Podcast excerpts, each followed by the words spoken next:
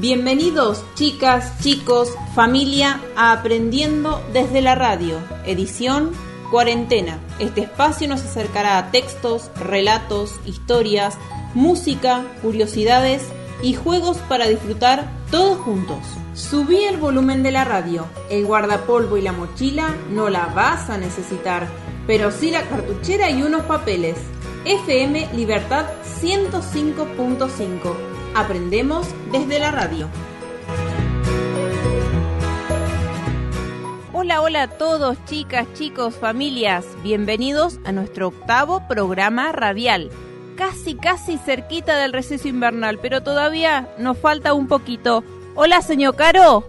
Hola, señor Segle, hola a todos los chicos, ¿cómo les va? Tenemos muchísimas cosas para el programa de hoy. Espero que estén disfrutando todas estas emisiones que estamos haciendo tres veces a la semana y que están saliendo en el dial de la 105.5 FM Libertad, no solo para los chicos de la Escuela 7, sino también para todas las instituciones educativas que puedan escucharlos, chicos y grandes también. La invitación, como siempre decimos, está hecha para todos. Así que a partir de ahora, a disfrutar lo que viene.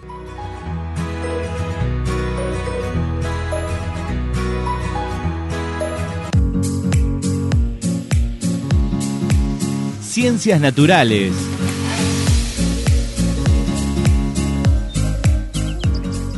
¿Qué son los mocos? Las células de nuestro cuerpo solo pueden vivir rodeadas de agua. Existen varios mecanismos que mantienen el agua dentro del cuerpo. La piel, por ejemplo, forma una capa que permite retener el agua. En cambio, otras partes de nuestro cuerpo que están en contacto con el exterior producen constantemente moco para mantener la humedad. El moco está formado por proteínas glicosiladas, es decir, proteínas con muchos azúcares agregados. Los azúcares tienen mucha afinidad por el agua. ¿Viste que cuando dejamos la azucarera destapada se humedece? Esta característica hace que el moco sea muy eficiente reteniendo agua y manteniendo así la humedad del cuerpo. Porque en el moco hay además anticuerpos, sustancias antisépticas y sales. Es una barrera natural de defensa de nuestro cuerpo. Cuando respiramos entra el aire cargado de polvo, es decir, partículas chiquitas que pueden contener todo tipo de agentes infecciosos que quedarán pegadas al moco. Por esto no se queda ahí. El moco no solo se produce constantemente, sino que también es llevado hacia el exterior. Este transporte constante asegura la efectividad de la barrera. La mayor parte se traga y luego se digiere. Los mocos duros no son más que esas proteínas secas llenas de polvo que nuestro cuerpo elimina por la nariz. Un chico sano produce aproximadamente un litro de moco por día. Esta información está escrita por el biólogo Federico Coluccio Leskov.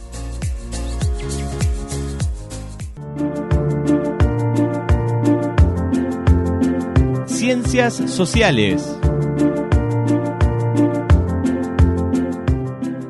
Y hoy vamos a hablar de los mayas. Esta civilización surgió alrededor del 1000 a.C. y se caracterizó por no tener una capital ni un único gobernante. Cada ciudad se gobernaba a sí misma. Se extendieron en un área mesoamericana de Guatemala, el sureste de México, Honduras Occidental, El Salvador y Belice. Los mayas sobresalieron en matemáticas, astronomía, arte, arquitectura y comprensión sobre la ecología. Además tenían un sistema desarrollado de numeración y escritura. Introdujeron el concepto de cero absoluto en matemáticas. A pesar de no tener tecnología como la de hoy, su calendario era incluso más preciso que el gregoriano, el que usamos en la actualidad.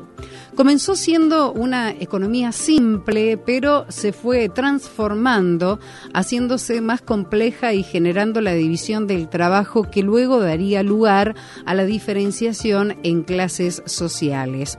Sus principales dioses estaban inspirados en las fuerzas de la naturaleza. Unab-Ku, el creador, era considerado el señor de los cielos y dios del día. Chak era el dios de la lluvia y la fertilidad de la agricultura. Apuch era el dios de la muerte y Shun Kax el del maíz. Practicaban el sacrificio humano como acto religioso. Las víctimas solían ser esclavos, prisioneros y niños. Consideraban que el alma era inmortal, siendo privilegiadas aquellas de los sacerdotes, guerreros muertos en combate, las mujeres que fallecían al dar a luz y aquellas personas que morían por suicidio. Cuando un noble moría, con él se enterraban sus pertenencias y sus esclavos creían que ellos iban a seguir sirviéndole en el más allá.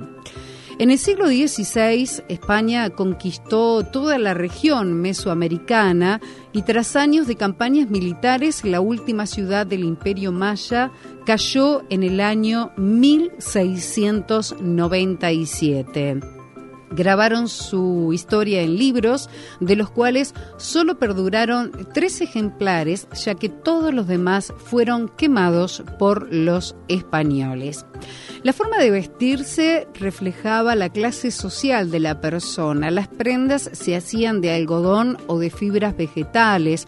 La indumentaria era muy sencilla, ya que muchas veces era solo un pedazo de tela que cubría parte del cuerpo. Los hombres usaban taparrabos y capas sobre los hombros. Solo los gobernantes y los nobles podían usar cintas para el pelo y los brazos, así como aretes para la nariz, los labios y las orejas.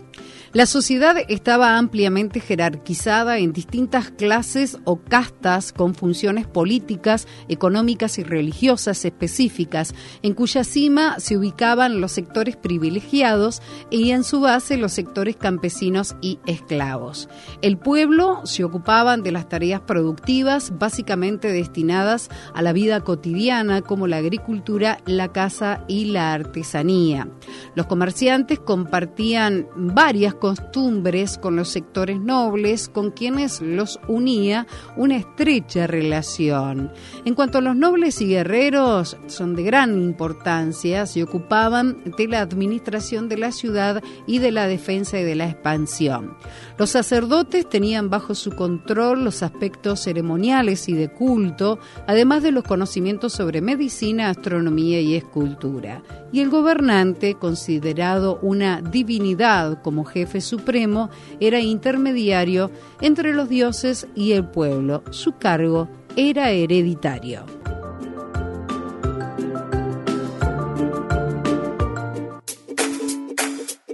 Matemática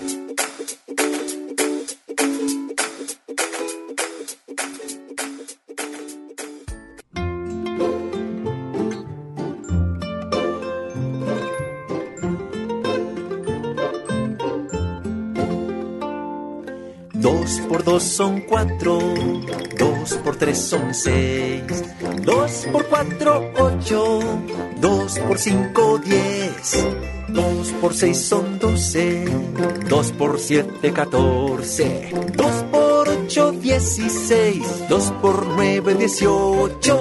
Acabas de aprender las tablas con el dos,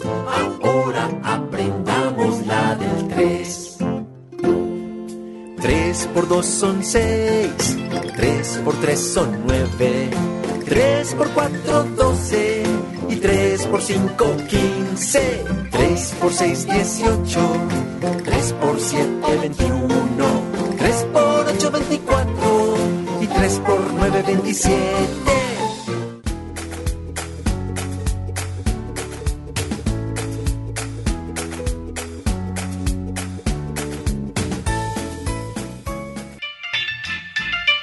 Prácticas del lenguaje. En nuestro país, luego de las luchas por la independencia, hubo una serie de guerras entre dos bandos políticos, los unitarios y los federales. A los primeros le decían los celestes, a los segundos los rojos. Como siempre sucede en las guerras, estos enfrentamientos entre hermanos fueron también una excusa para que aparecieran las peores cosas del corazón humano, la envidia, el odio y el abuso de poder. En medio de toda esta violencia se desarrolló la historia de la vida del gauchito Gil. De eso habla el relato que vamos a leer. Se llamaba Antonio este correntino y era apenas un gauchito cuando se enamoró de aquella muchacha. Mala suerte. El comisario también le había echado el ojo, pero ella prefirió al gauchito. Mala estrella el comisario lo entró a perseguir como si fuera criminal, hasta que lo encontró y fue en la pulpería. ¡Eh, vos! Mocito lo apuró. Pero el mocito no era lerdo y le hizo frente, facón en mano. El comisario desenvainó también y se trenzaron. Uno era hombre de experiencia, el otro mozo de habilidad y en un momento de descuido el cuchillo del comisario cayó al piso. El gauchito pudo matarlo ahí nomás, pero dudó, le perdonó la vida. Lástima que el otro seguía siendo el comisario y ahora tenía una excusa. El gauchito se le había desacatado. De ahí en adelante lo persiguió con más encono por atentar contra la autoridad. Así fue como al gauchito le nació la mala fama de tener líos con la policía. Cuando se armó la guerra con el Paraguay, el gauchito, como tantos otros, se alistó como soldado para tener ocupación y allá estuvo peleando como cinco años hasta que la guerra se acabó. Entonces volvió al país. Pero acá se encontró con otra guerra, celestes contra rojos, argentinos todos, pero en guerra. El gauchito era rojo de pensamiento y de pañuelo, y un día lo quisieron reclutar a la fuerza porque él se resistió. No iba a pelear contra sus compatriotas, eso nunca. Y no le quedó otra que hacerse desertor junto con varios de su misma idea. Y así anduvieron nomás escondidos en el monte, escapados. Cosa grave era esa, por aquel tiempo se pagaba con la vida. La gente entró a comentar que se habían vuelto bandoleros. Otros decían que robaban, sí, pero solo a los ricos y para repartir entre los pobres. Se hablaban muchas más cosas del gauchito, que había curado a este y sanado a aquel, por ejemplo, y con solo imponerles las manos y que tenía en los ojos un poder magnético y que colgaba de su cuello un amuleto de San la Muerte que lo protegía del mal. Así se iba ganando cierto respeto y hasta cierto temor el gauchito, hasta que una patrulla lo encontró. Y no hubo San la Muerte ni magnetismo que le valieran. ¿Y vos? ¿Por qué desertaste? le preguntaron. Ni Andeyara se me ha aparecido en sueños, dijo el gauchito y me ha dicho que no hay que pelear entre gente de la misma sangre. Ni Andeyara, el dios de los guaraníes. El sargento a cargo no le creyó y decidió trasladarlo a Goya para que lo juzgaran un tribunal a ver si merecía la muerte o no. Pero mientras iban de camino, los vecinos del lugar empezaron a juntar firmas para que el gobernador lo indultara. Pensaban que el gauchito era un buen hombre y lo querían libre. Claro que esto de las firmas empezó a poner nervioso al sargento a cargo. Ya casi llegando a Mercedes resolvió, ¿qué tribunal ni tribunal? Yo digo que a este gaucho resertor lo matemos acá mismo. No me matés, sargento, dice que dijo el gauchito. No me matés, que la orden de mi perdón está en camino. Pero los soldados ya lo habían tirado al suelo debajo de un algarrobo y sin mirarlo a los ojos le habían atado los pies con una soga larga.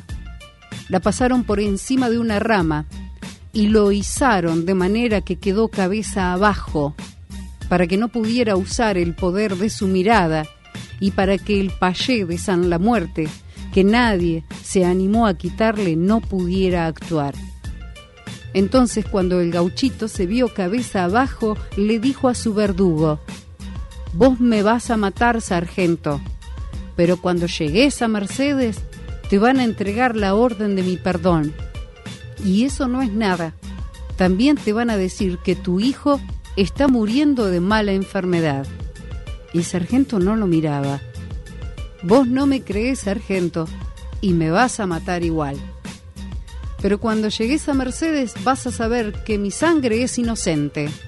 Y va a ser tarde para que me salves. Pero salva a tu hijo al menos. Acordate de mi nombre, invocame, porque la sangre inocente hace milagros. Como bien decía el gauchito Gil, el sargento no le creyó palabra y ordenó a los soldados que dispararan. Pero dicen que las balas rebotaron en el San La Muerte y no entraron en el cuerpo del gauchito. Entonces, enardecido, el sargento desenvainó su cuchillo y lo usó. La sangre del gauchito Gil mojó la tierra y allí quedó colgado el cuerpo sin sepultura, en tanto la patrulla recorría el camino que faltaba para llegar a Mercedes. Al entrar en la ciudad, el sargento recibió a la vez las dos noticias. El gauchito había sido indultado y su propio hijo agonizaba. Sin desmontar, regresó a todo galope al lugar donde había derramado aquella sangre inocente. Descolgó el cuerpo, llorando y llorando le dio sepultura, y persignándose invocó el nombre del gauchito Gil. Le pidió perdón y le rogó para que Dios no se llevara la vida de su hijo. Dicen que de regreso a Mercedes con el alma en un puño, el sargento encontró al chico milagrosamente sano.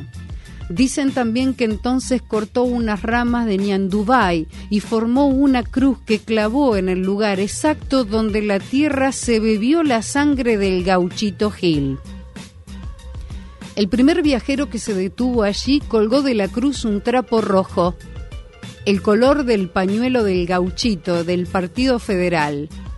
Al tiempo se supo que la sepultura había quedado en tierras de una familia importante y esta gente no quiso saber nada de ese gaucho bandolero y mucho menos que el pueblerío se juntara a rezarle justamente dentro de sus tierras. Movieron influencias en el gobierno y consiguieron que trasladaran el cuerpo al cementerio de Mercedes. Entonces, el pueblerío empezó a murmurar que el gauchito se iba a vengar por esa ofensa. Si se vengó o no, no es el caso. El caso es que la familia empezó a perder fortuna y salud, hasta que al padre lo atacó un remolino de locura. Y parece que ahí fue cuando alguno de ellos dijo, mejor traigamos de vuelta al gauchito.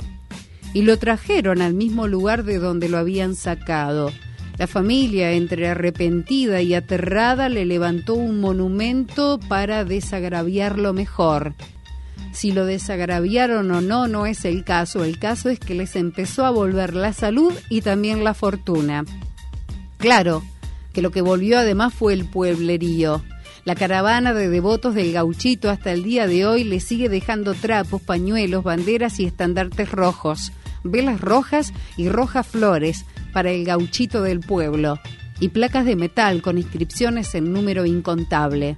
Así lo recuerdan y así le agradecen por los tantísimos milagros que le piden y él les cumple, según dice generosamente. También están los viajeros que no creen mucho, pero igual, cuando pasan frente al santuario, detienen el auto un rato por las dudas, o si siguen de largo, al menos lo saludan, tocándole bocina.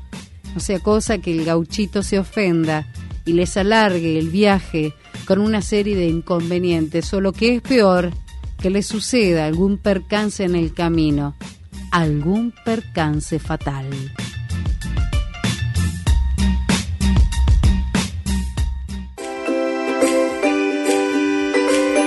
Arte.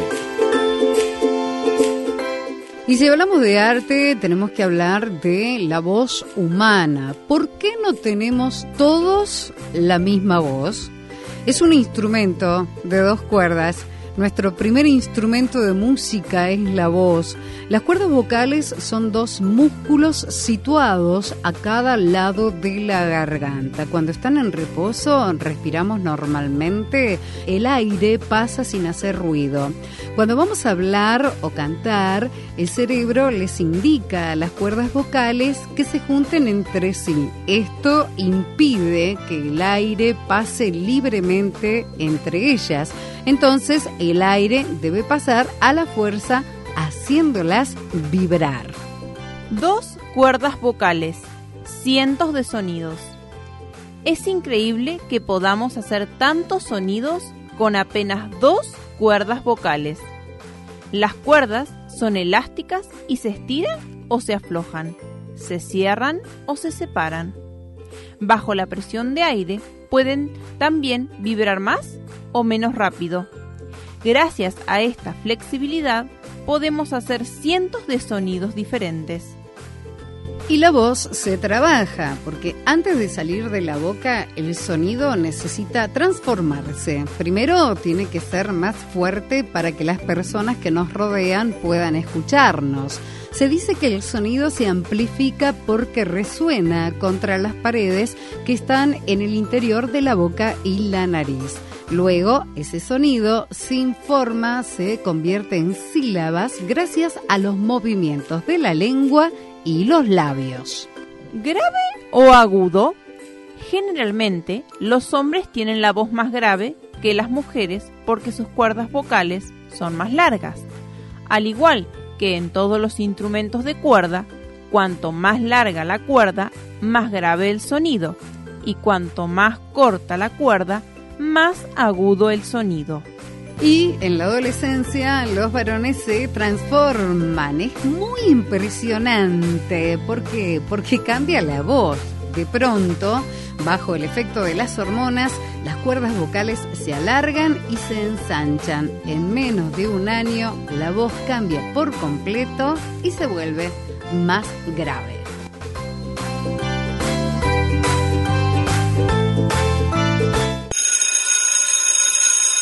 Acaba de sonar el timbre y esto ha sido todo por hoy. Espero que haya sido de su agrado. Les mando un beso grande y será hasta el próximo programa. Señor Caro. Y esto ha sido todo por hoy. Espero que la hayan pasado muy bien. Nos volveremos a encontrar en el próximo programa. Gracias.